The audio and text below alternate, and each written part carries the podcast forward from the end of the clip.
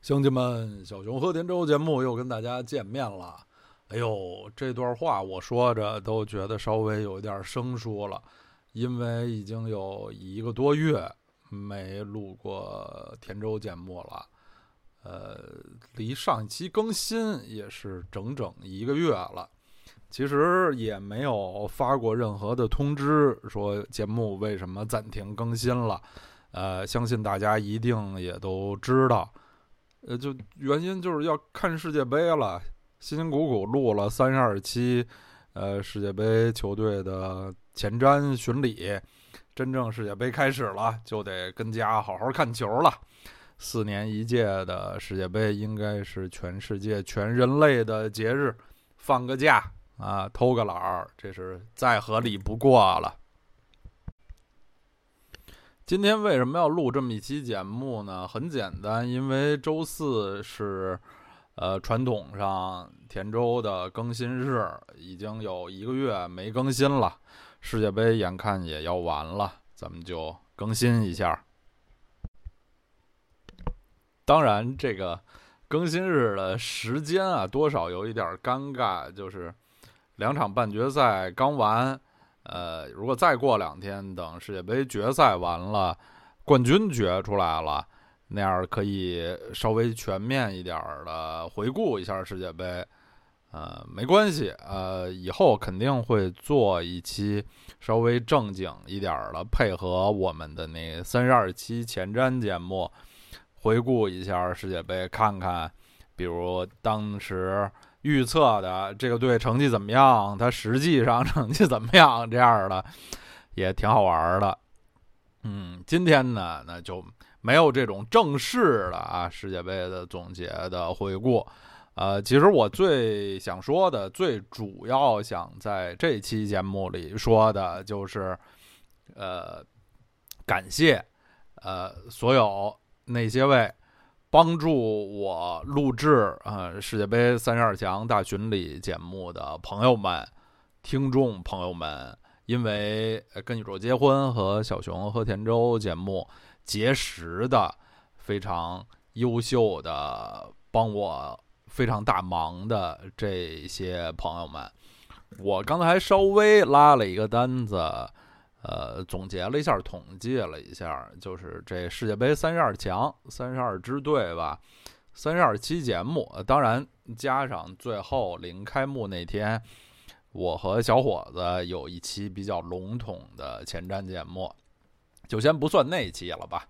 就是这三十二支队的三十二期节目，其中有十八期是我一个人说的单口。分别是巴西、哥斯达黎加、塞尔维亚、伊朗、摩洛哥、突尼斯、巴拿马、冰岛、塞内加尔、尼日利亚、澳大利亚、埃及、墨西哥、丹麦、韩国、秘鲁、俄罗斯和沙特。然后呢，有五期是我和小伙子老师，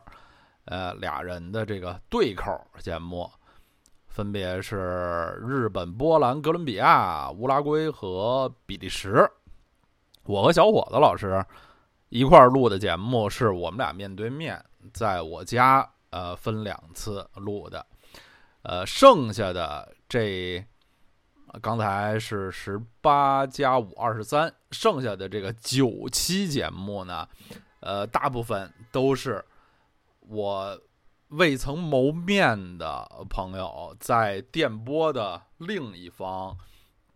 呃呃，或者是自己呃百分之百、百分之九十、百分之九十五的录好，或者是呃我在其中也有参与，会把我的部分单独录一些，然后后期合成在一起，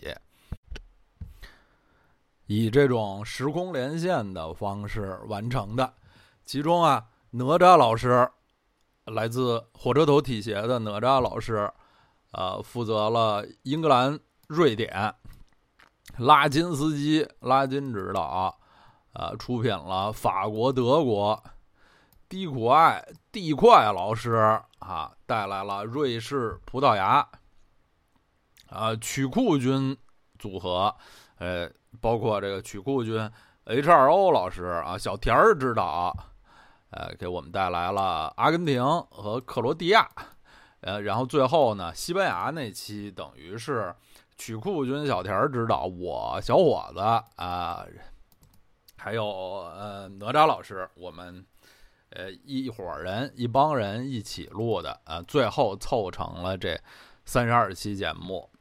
回想起来啊，也挺不容易的，因为后来我邀请这些非常帅气的懂足球又。能说能聊很逗的朋友们帮我录制，其实真的是得用“分担”这个词儿，就是帮我分担这这些节目啊。呃，当然有这个对节目质量的考虑，因为老我一个人说，我我一个人总是那些那些套路也比较单调。但其实更大程度上真的是实际上的考虑，因为。我后来没有那么多时间了啊！我在这个呃长途旅行之前，剩下的在中国在北京的时间不足以录完这么多期了，因为每期之前都需要做很多的功课，查一些资料，做准备什么的。尤其是啊，大家从最后的那个出品的这些节目也可以看出来。有一些强队吧，呃，或者大部分的强队，我是交给这些位客座主播们来帮我分担的，像这个法国、德国、英格兰、呃，葡萄牙、阿根廷啊，包括克罗地亚这些强队啊，都是请这个朋友们帮我分担的，因为啊。从表面上看，好像是那些那个，呃，弱一点的、不那么起眼、不那么有名、大家不太熟悉的队，录起来难度大。比如什么巴拿马、突尼斯、摩洛哥、埃及啊、哥斯达黎加、冰岛什么的，好像熟悉的人少一些。其实啊，我做熟了以后，这些，呃，咱不能说弱队啊，就是非主流球队、小球队。并不太难，因为熟他们的人少，我只要把他们的人员啊，基本上拉出来介绍一下，就就没问题了。比如秘鲁队，在本届世界杯之前，大家知道云吞啊，知道这个小土豆埃迪森·弗洛雷斯，呃的球迷恐怕是不多。那我就随随便说呗，啊，有什么资料是什么样儿，我就照猫画虎说成什么样儿。而真正的一些强队，大家特别熟悉的强队，这阿根廷你得说梅西，葡萄牙得说 C 罗啊，德国是卫冕冠军，啊英格兰是这个英超联赛是差不多在中国大家最熟悉的联赛之一，就这些国家队吧是非常难说的，所以我等于把这些呃最难啃的骨头、最沉重的包袱。抛给了啊这些位年轻、英俊、美丽、多才多艺、能说会道又又逗啊，说的又好玩的朋友们。最后的结果，大家是有目共睹。哎，这个广播节目是不是就有耳朵共听？都听到了，效果是非常非常好的。我自己呢，当然是一个老球迷，我觉得也可以毫不谦虚的称为是一个足球历史的研究者，对于国际足球的历史啊一些掌故什么的非常熟悉，所以而而且吧也不是第一次、第二次录这类的节目了，所以比较驾轻就熟啊，还是。呃，只要有时间，这些这些节目我录的还是挺愉快、挺高兴的。就是起初有这个想法要做这个节目，其中真的颇有一部分的原因是给自己听，因为四年一届的世界杯确实是太珍贵，想最好的欣赏它、享受它，那就多呃多多做点功课啊。多看出点门道，呃，多熟悉一下这些球员，这样，呃，以备这个看球的时候呢，这个更高兴啊，看得更更开心啊。就是这么一个非常简单的原因。然后这个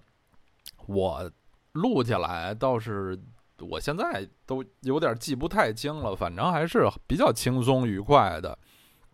一天录一期，甚至有的时候一天录两期，只要之前呃功课做到了都没什么问题。因为后来啊，呃，有颇长一段时间，咱们这个节目是特别可怕的，一周四更，是吧？就是一三五日一周四更，这个更新频频率确实是。非常的可怕啊！在这儿也可以提前播报一下啊，今后啊不出意外的话，在下届世界杯之前，最起码在下届欧洲杯之前吧，不会有这种更新频率啊，这个太可怕了。呃，我们也录不过来，大家也听不过来，而且这个说句无耻的话啊，这个呃节目。录的这个播的发布的那么频繁，其实对这个获得打赏一点好处也没有。其实每期的这个平均打赏数是是急剧的下降的，这个也非常正常，就是因为大家都听不过来嘛。啊，就刚才说了，就是我录这些节目还是就是啊挺挺愉快的，也不是非常费劲，只要有功夫呢就能录出来。呃，然后我邀请的这些这个客座主持嘉宾们啊，哪吒、拉筋、地块、曲库、小田儿、H 二 O 啊，小小伙子老师，什么青年老师什么的，嗯嗯，尤其是其实小小青年小伙子还好说，因为我们经常是呃在一块儿面对面的录，或者在录《跟宇宙结婚》节目的这个。之前啊，之后啊，就随便插上几句，啊，尤其是那些位就是自己录好了部分，或者呃，有的时候真的是呃呃，完全录成了成品，比如呃，曲库军和呃小田老师录的那个那期克罗地亚啊，就是完全是特别完整的，连配乐什么的都做好的。成品啊，说起这个配乐，什么这些后期的事儿呢，是一定要非非常要非常非常重要的，要感谢为我制作了，就是呃这三十二期中，真的是绝大部分担任后期制作的宇宙后期音频王老师，嗯，帮我这个在这个音频方面。我都不懂那些术语啊，就是去除一些噪音，把整个的这个节目在这个听感上变得更更顺滑、更舒服。然后在这个配乐插歌方面啊，一开始，呃，应该说多数时候吧，就是我负责的这个节目还是我自己来决定插的这个歌曲。其实之后可以。如果我想得起来的话，可以专门做一期，就是这个 三十二、三十二期节目里头插的这些歌，这个不谦虚的说，都是很有讲究的，都是来自那期节目所讲的这支球队所在国家的音乐，大部分当然是流行音乐，但是如果流行音乐实在不好找，就像。秘鲁啊什么的，我的一一时半会儿想不起来别的，就是像这像这些的，呃，就是民族音乐啊。然后后来呢，就我记得啊，就现在我也没做做过功课，就是从这个呃脑袋里随便一想，最明显的就比如丹麦那期，丹麦队那期，好像大家对这个音乐有特别好的反响。那期里的绝大部分的歌曲都是宇宙后期音频王老师自己找的，呃，自己配的。当然，这也是因为丹麦是一个非常大的这个流行音乐出产国、输出国，它的这个呃流行音乐产业啊非常的发达。嗯，就是在呃不少期啊，不止一期两期的这个选择配乐的这方面。呃，宇宙后期音频王老师都给我了巨大的帮助，他是真正的这呃三十二期节目背后的呃无名英雄、有名英雄啊，非常感谢他，鼓掌啊，鼓掌！嗯，这鼓掌的这个音效来自就自己拍自己的脸啊。需要特别致敬的就是 H2O 老师、曲库君和小田指导录的那期阿根廷队的节目，这也是所有这三十二期里唯一一期现场由三个人一起录的，因为其他的顶多是现场两个人。我就想啊，就光是这个后勤问题，就是三个人的日程能。呃，想办法凑到一起来，在这个物理世界中，大家凑在一起录这期节目，这就已经很困难了。后来我听说，他们为了节目的效果，还录了不止一次啊，确实是太牛了。那期节目也非常受欢迎，收听率很高，因为喜欢阿根廷队的球迷啊很多。我听了也是长了很多的知识，很多阿根廷的这个新球员，比如什么塔利亚菲科、帕文什么的，这些名字都是我第一次靠听这个节目才知道了。后来这塔利亚菲科起码是啊，起码还呃成为了世界杯上阿根廷队的主力，太神奇了，以前都没听说过的人啊。当然了。比阿根廷这期更为慢热长红的，就是克罗地亚那期，曲库君和小田知道录的，完全可以当克罗地亚足球史的那期，因为克罗地亚队本届世界杯成绩特别好，现在已经打进了决赛，哎呀，说出来都觉得神奇。后来我发现这期节目还有一个功能，就是已经成为了克罗地亚足球的圣殿啊。每次克罗地亚队往前进一步，就有呃支持克罗地亚队的朋友在下面留言，因为好久没有一个月没有更新了，没有什么新的留言。每次我看到网易云的 app 上面有那个小小数字，有新的留言，呃，多数都是出现在克罗地亚队这期下面的“恭喜克罗地亚打进决赛啊”，这就是最新的留言，太有趣了。哦，克罗地亚这期也是所有三十二期里最长的一期节目啊！我刚看了有一百二十四分钟，真是太过瘾了。嗯，因为我本人啊，当年踢球踢的也不好，虽然挺爱踢的，然后几十年看球呢，其实也就是一个普普通通的球迷。呃，不是特别能看出一些门道来，所以我在介绍这些球队的时候，球员技术特点、技战术什么的，我自己都知道，介绍的非常一般啊。我就非常爱听地块老师那两期葡萄牙和瑞士，呃，在这个专业程度上是，给我们这个节目有很大的提升。然后，呃，哪？拉金指导啊，每次出手都不凡。那两期节目平均收听量都有三千七、三千八，德国、法国那两期质量保证。但是呢，所有这三十二期里收听的冠军是哪吒老师主理的英格兰队那期，说明这个青春三狮军团快乐。给大家带来快乐的这个令人耳目一新的三狮军团呢，还是非常受欢迎，有非常多人支持和喜欢的。哎呦，说起来，节目现在收听量单期动不动就三四千啊！想当年，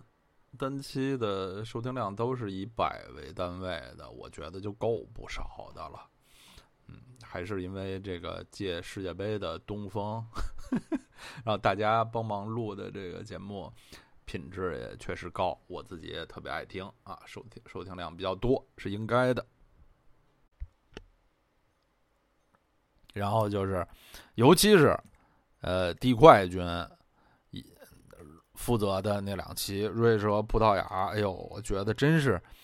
呃。这个看的太太出门道了，对于这个技战术啊、球员的那个个人技术特点的讲解，我是特别喜欢。嗯，尤其是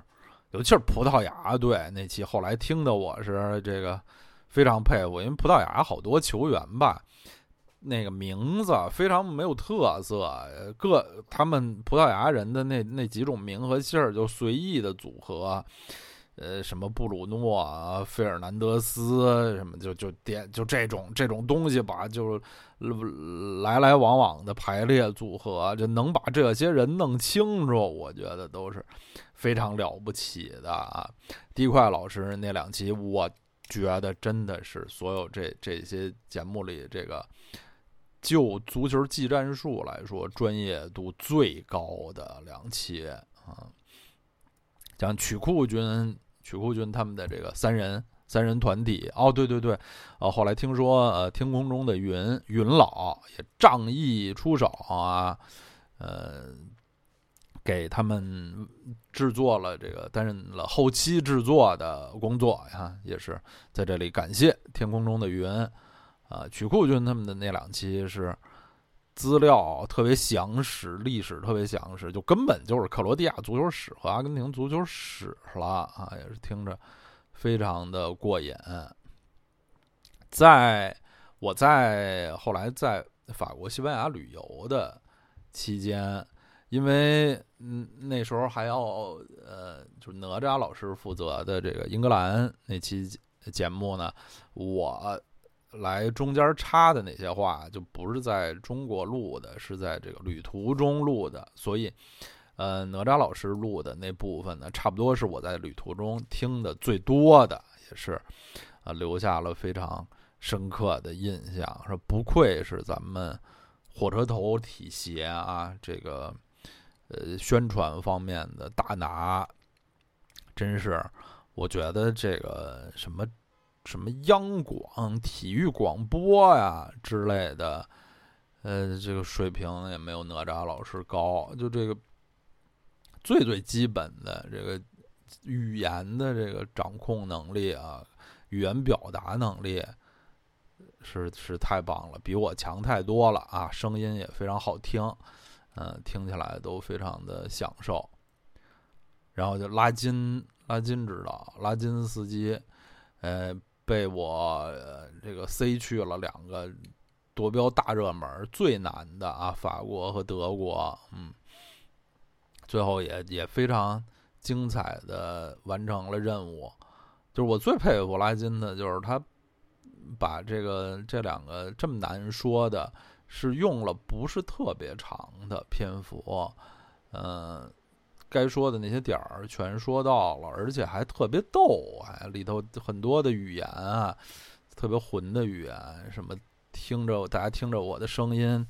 听不出我是一个从三岁就学钢琴的模范儿童，大概是这么说吧。就这都什么奇怪的话，都太牛了，太逗了。哦，呃，说说到拉筋这个，又想起来，就比如啊，这个拉筋还是。要在百忙中啊，工作也也很忙，呃，还要去去看世界杯这个旅程，呃，日程非常忙。其实每一位帮忙的朋友都是啊，这个在工作中日理万机，呃，工作、学习、生活中有好多的事儿。非常忙，然后拿出很多的时间和精力来跟我一起做这么一件，好在是一件非常好玩、非常有有意思的事儿，这就就留下来。这个东西就在网络上，大家一直能听，呃，留下很美好的回忆。我觉得也也非常好啊，但确实是，呃，非常非常感谢大家能帮我一起做成这件事儿，没有。你们的帮助，这个三十二期肯定是，肯定是录不完的，或者说这这个厚着脸皮录完吧，会是非常的粗粗糙，那八九期的质量绝对是不如呃现在呈现的这个效果好。哦，对啊，除了感谢哪吒拉筋地块曲库 HRO。小田儿，呃，宇宙后期音频王，天空中的云，啊，呃，青年小伙子啊，最后也要感谢啊小伙子老师参与和我录这些节目。小伙子老师日程非常忙啊，这个录音狂人，每周要录很多的节目，嗯，就不不多客气了。然后在我呃旅途期间，因为我五月二十号差不多就就走了，之后还有。很多很多期没有发布，虽然我基本上都做了这个定时发布啊，但是，呃，还是会有一些那个想不到的意外情况什么的。我把这个呃事情啊，基本上都托付给了青年老师，所以，呃，最后。这剩下的这些节目能够顺利发布呢，也都是青年老师帮的忙。而且果然，后面一是确实是出现了一些技术上的问题啊，有的要重新上传啊什么的。呃，在其中还多亏呃宇宙后期音频王手中呢有一些那个当初留的留的底儿，要不是。有一些节目啊，最后都不能及时上传和发布啊。最后能凑齐这三十二期，也确实是，呃，里面有一些这个不为人知的这个困难，嗯，最后一一克服了，能有这个结果是就已已经是能做到的最好了啊。最后能做成这样，我是非常的欣慰和自豪。好，刚才啊，就算是咱们这期节目的上半部分，我非常自豪、自慢啊，也充满感激之情的回顾了这之前做完的三十二强大选里大专题。下半部分啊，就是我想想就可以聊聊我记忆中的世界杯决赛，最终的决赛啊，冠亚军决赛。因为啊，我比大部分的听众朋友啊年龄要稍微大个一岁半岁的啊，可能从小就看世界杯，咱们就随便聊聊，回顾一下这个世界杯的决赛，也算是这回决赛之前啊热热身，抚今追昔，忆往昔峥嵘岁月稠。我是一九七八年出生的。一九七八年，阿根廷世界杯啊，是咱中央电视台第一次转播世界杯。据说啊，就在决赛的时候做了开天辟地、破天荒般的现场直播。这个，因为我那时候非常年幼啊，只有几个月，而且这月份肯定是不太多，因为我是四月出生的，世界杯是夏天。但是。后来听长辈回忆啊，说我的几个舅舅们那时候都是二十岁什么出头到不到二十岁的小伙子，呃，看这个在家里看电视看转播的时候，抱着我看的，所以我一直就是坚持认为。呃，就像毕尔巴鄂队坚持认为自己得过二十四次西班牙国王杯冠军，而不是官方说的二十三次；就像乌拉圭队坚持在队徽上绣四颗星儿，虽然他们只得过两次世界杯冠军，嗯，那两颗星儿是因为他们得过这个二几年两次奥运会冠军，他们坚决认为那两次也应该有两颗星儿啊！我就坚决认为我是看过一九七八年世界杯决赛的。阿根廷最终通过加时赛胜荷兰的那场比赛，我认为我是看过的啊。然后四年后的西班牙世界杯，意大利夺冠的那届比赛啊，就在我心里有非常美好的、至高无上的印象了。就后来回忆起啊，呃，当时四岁的我，这些比赛其实应该大部分看的。并不是直播，而且当时电视台，我国的中央电视台究竟直播了多少也可疑，恐怕大部分还是以录播或者就干脆是那种精华回顾专题片儿的形式。我到现在还记得那个专题片儿的片头的那种感觉，那是我第一次看到。把很多球队的全家福，就赛前大家照的这个全家福的照片儿，呃，来叠叠在一起，呃，用一点特效做成片头，飞来飞去的，配上很带劲、有现代感的那种热血、令人热血沸腾的、有点电子气的音乐。当时觉得这真是宇宙中最洋气的事物呀，嗯，就当时就印象很深。意大利队有第一球星二十号罗西，最后夺冠了。但是决赛我是怎么看的？是否看了直播？我对此是颇为不自信啊，多半是没有看直播的。后来有没有看过决赛的全场的录播都不一定，但是精华回顾一定是看过的，可能还看过不止一次啊。呃，没看过八二年世界杯决赛的朋友啊，我推荐至少去看一下进进球集锦。尤其是要看意大利队第二个进球，十四号塔尔德利打入的那个球，尤其是要看他进球以后的庆祝庆祝动作，庆祝的这个奔跑、呼喊、眼含热泪的那个奔跑，我至今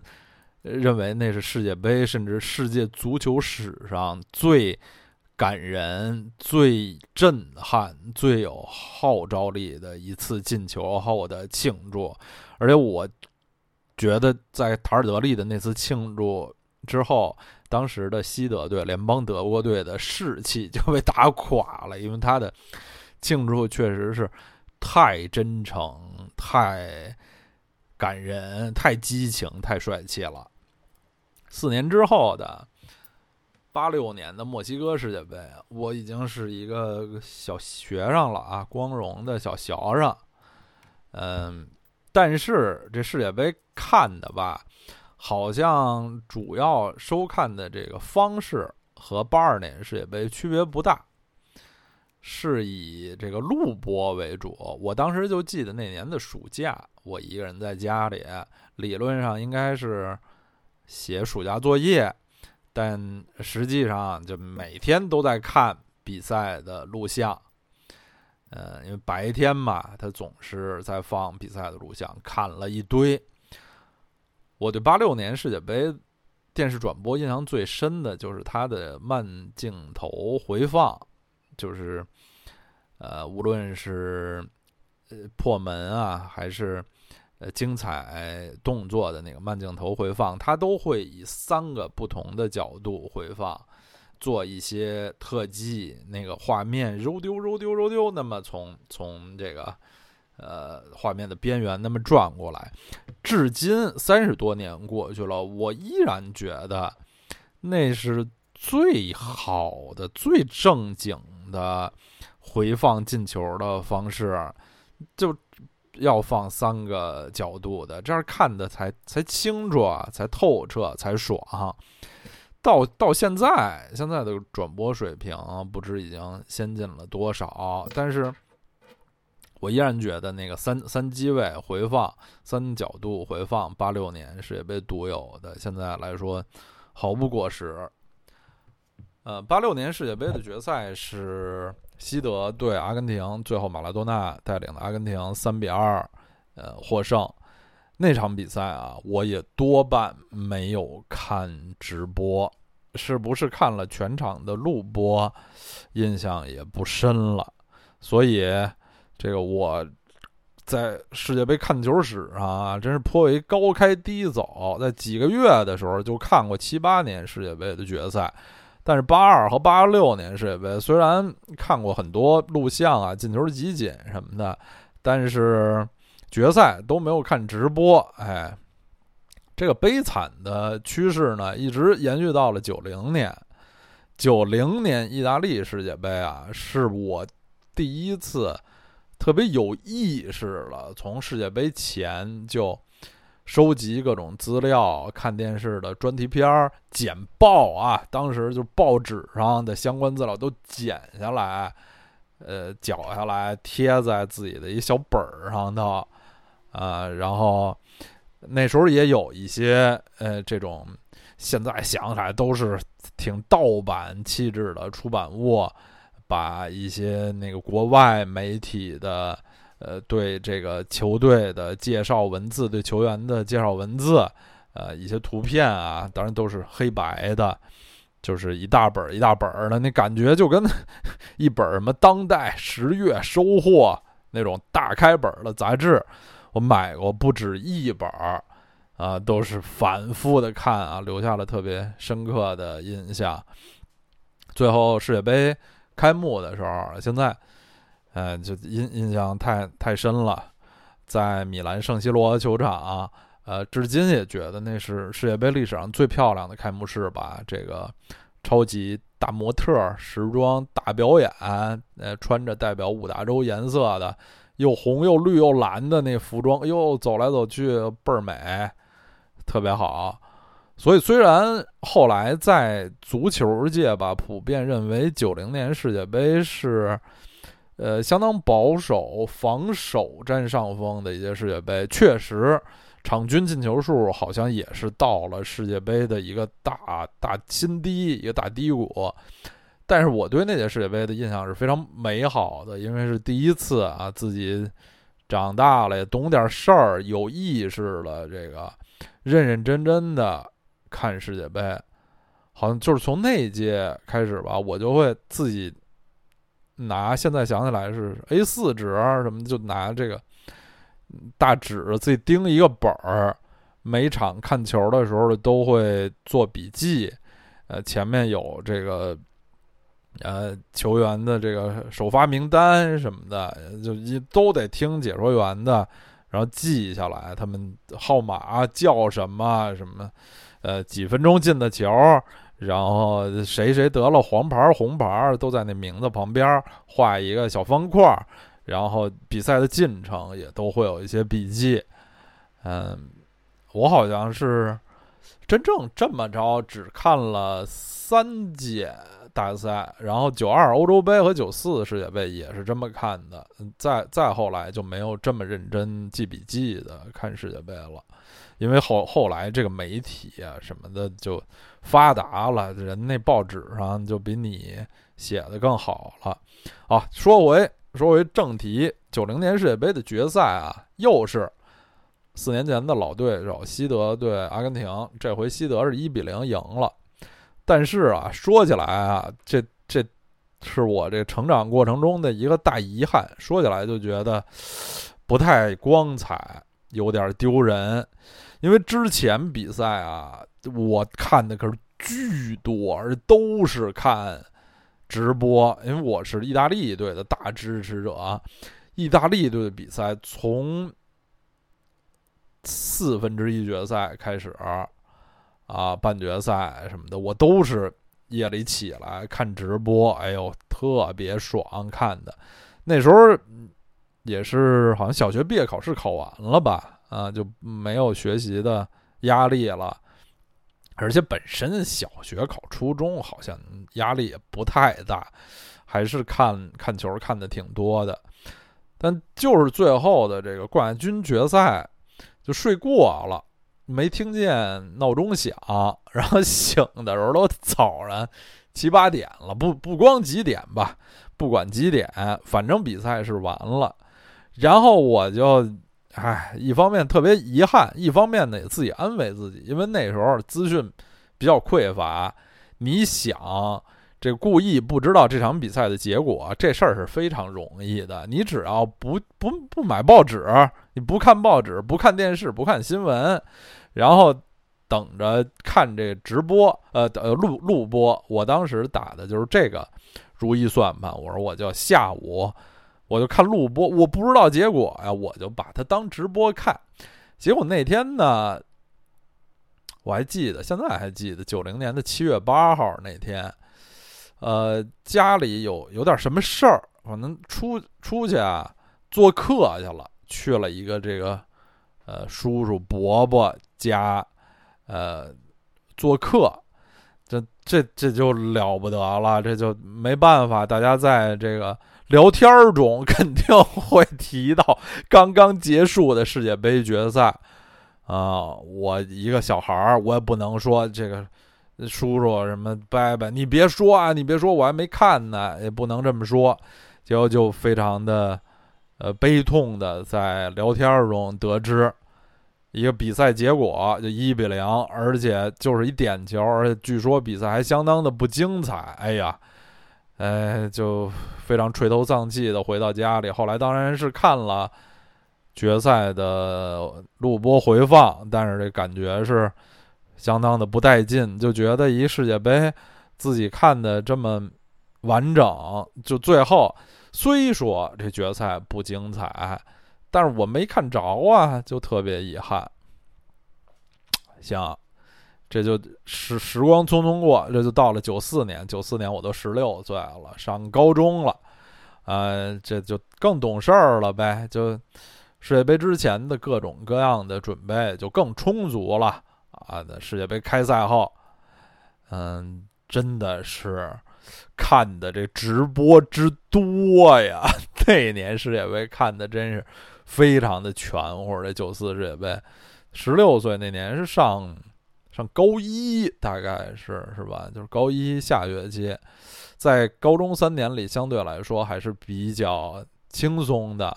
呃，学习压力不那么大，所以虽然看球都需要夜里起来，家里也挺挺宽容、挺支持，我就看了特别多，最后巴西。意大利啊，都是我喜欢的球队进入决赛，最后决赛也是，呃，吸取四年前的这个惨痛的血泪的教训啊，早早起来。虽然决赛一点也不精彩，零比零最后踢到互射点球，但是我看了，都看到巴乔一脚踢飞，巴西夺冠啊！我巴西球迷，嗯，一方面对巴乔感到。遗憾，一方面巴西夺冠也是真诚的，特别高兴，这就特别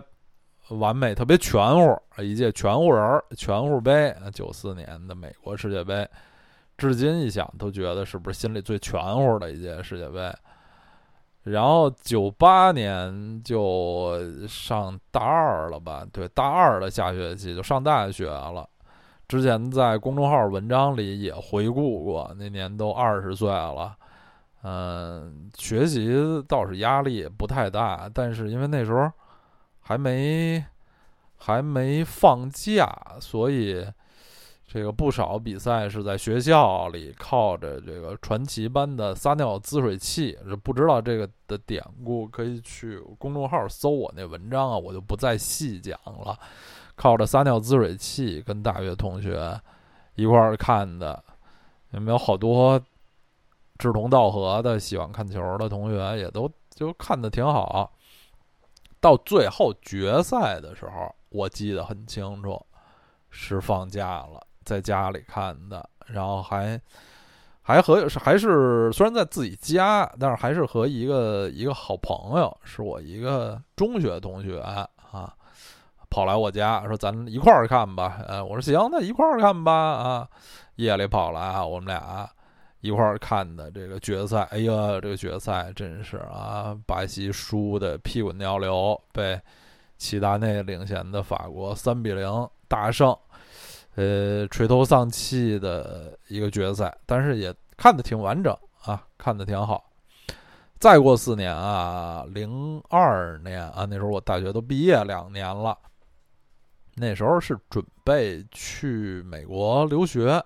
一切都就绪了啊，别的好像就除了签证吧，我记得啊，除了签证，别的该办的事儿都办完了，所以世界杯也是看的就超级全乎，而且大家大家所有人想起零二年世界杯，肯定都是觉得是特别轻松全乎的，因为日韩跟我国没什么没什么时差。我现在就记得那届世界杯好多比赛，我是在饭馆里看的，有的是跟中学同学，有的是跟大学同学。嗯，那时候大家也都工作了，稍微有点收入。那时候饭馆也不贵呀，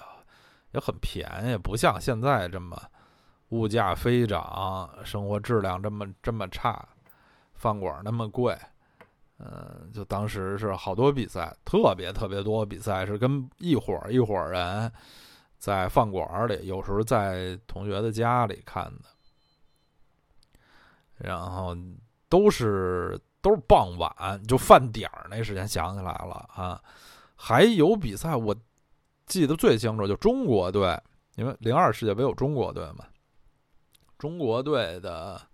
第三场比赛对土耳其的那场，我们居然是在朝阳门前柜看的。这一帮同学一块儿唱歌，唱了会儿歌，然后就呃比赛开始了，就看球。就现在想起来，这是也挺奢侈的啊，因为嗯钱柜那时候还是挺贵的。哦，大家如果不知道的，就是朝阳门钱柜当时是。北京很好的一个 KTV 啊，一卡拉 OK，就那种包房的卡拉 OK，可能应该是北京最好的吧。当时也挺贵的，大家就用这个唱卡拉 OK 的时间看球。当然，中国队非常臭了，最后决赛巴西二比零胜德国。呃，是也是都是就是时间特别理想，特别方便。我记得晚上七八点钟，六七点钟。看完了，我记得还就出门还去超市了，说明，呃，比赛结束的时间也就是八点钟吧。巴西队很顺利的二比零赢了德国，呃，第五次捧杯，罗纳尔多封神啊，非常非常的顺利。然后四年后，零六年啊，零六年世界杯，我都二十八岁了。呃，零六年世界杯印象最深的哦，就是跟青年小伙子一块儿看的特别多。后来主要的比赛都是去青年家，大家一块儿看。呃，虽然这是十二年前的一届世界杯，后来大家也是非常熟，关系特别好，但是后来是种种原因吧，有大家长大了什么。工作什么的就没有零六年那，只只要有比赛，好像大家就一块儿看啊，就一块儿看的最多。最后决赛也是一块儿看的，意大利点球赢法国，特别特别高兴。现在我还记得，呃，天儿都亮了，我从青年家走路回我自己家。那时候我们两家住的挺近啊，就步行可达，走一会儿步行可达。那时候愉快的心情。哎，然后就是一零年南非世界杯了。一零年南非世界杯的，就直接说决赛吧，因为这时候就已经很大了。这个看球啊，自己想看球，什么自己自己管自己，想看就能看了，没什么太多的可说的。唯一可说的，这就是决赛选点儿差一点儿啊，就重蹈了九零年的覆辙，没起来。又是怎么没听见闹钟？起来的时候，哎呦哎呦！起来的时候是下半场都快完了吧？我好像都伤停补时了。去一开电视，眼看就加时赛了。但好在呢，比分还是零比零。据说场面也是非常的焦灼。那就就看了，结果还正好没错过进球，因为不就是加时赛最后伊涅斯塔进了一个球嘛？西班牙一比零赢荷兰，第一次捧杯，这就。特别惊险啊，特别悬，呃，差点没看上。哎呀，看上了，还是虽然没看完整吧，进球看见了，这个颁奖看见了，谢天谢地。然后一四年巴西世界杯的决赛就更简单了，是在青年家跟他们爷儿俩啊，跟二姨夫和青年一块儿看的。这一四年世界杯的决赛啊，跟一零年也差不多。眼看着一百二十分钟零比零，最后德国格策进个球，这场球也是好没什么劲。我就记得最后困的我呀，就使劲的挣扎着，呃，恨不得得靠站着才不睡去。哎，最后格策进一球，倒是一下子精神了啊，功德圆满，谢天谢地，没到罚点球。嗯，比赛结束了，头号夺冠热门也显然踢得最好的德国得了冠军啊，完事儿。好耶！看世界杯决赛的经历就回顾完了。在这里，我提前预报啊，因为本来应该是在《跟宇宙结婚》明天的推送中预报，我现在就提前预报，本周日世界杯决赛那天，呃，我们会直播，就像之前直播，呃，八分之一决赛巴西对墨西哥那场，我们会视频直播看，呃，克罗地亚对法国决赛啊，跟大家一起看。一起玩耍，太好了，非常的期待哦。稍微前瞻一句半句的啊，嗯，从球员的个人能力来看，肯定是法国队要更强的，就平均起来的个人能力。而且克罗地亚淘汰赛三场打了三场加时，其中包括两场点球，这个体力消耗太大了，他们的。